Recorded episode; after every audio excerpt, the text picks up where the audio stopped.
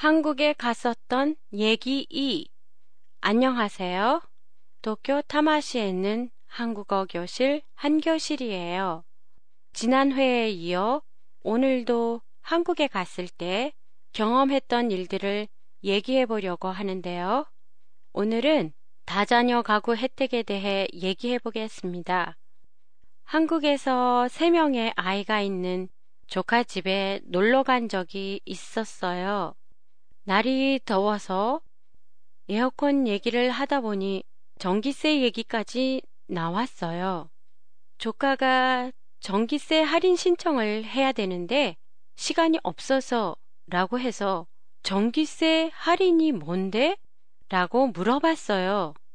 다자녀 가구 혜택이라는 게 있어서 3명 이상의 자녀를 둔 집에서는 전기세를 20% 할인을 받을 수 있어요.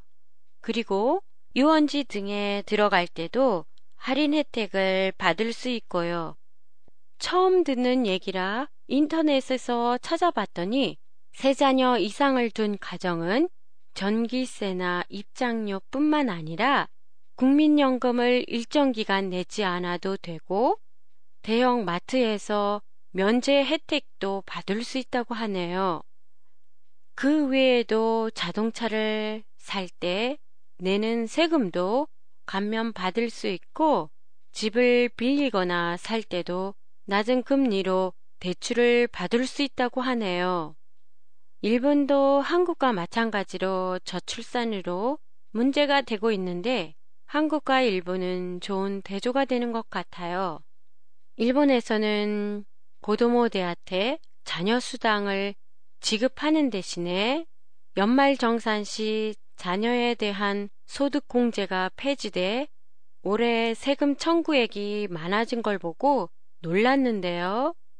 한국에서는 자녀가 많을수록 세금 공제액이 많아져 유리해요. 자녀가 3명 이상이 되면 키우기가 힘들겠지만 나라에서 주는 여러 가지 혜택이 있어 경제적으로 조금은 도움이 되지 않을까 합니다.